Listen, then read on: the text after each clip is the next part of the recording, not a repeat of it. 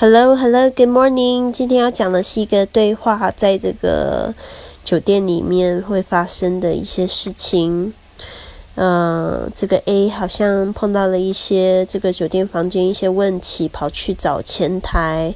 他说：“Is this the front desk? It is this the front desk? 这里是前台吗？Is this the front desk?”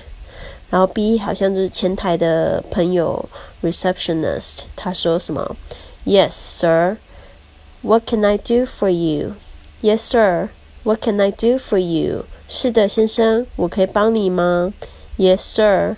What can I do for you? A 就说：“This is a room 705. The air conditioner in my room doesn't work. This is room 705. The air conditioner in my room doesn't work. 好的，然后接着 B 就说，I'll have that taken care of immediately. I'll have that taken care of immediately. 我马上去处理。I'll have that taken care of immediately. A 说，And may I have two more towels, please? And may I have two more towels, please? 还有，我可以多要两条毛巾吗？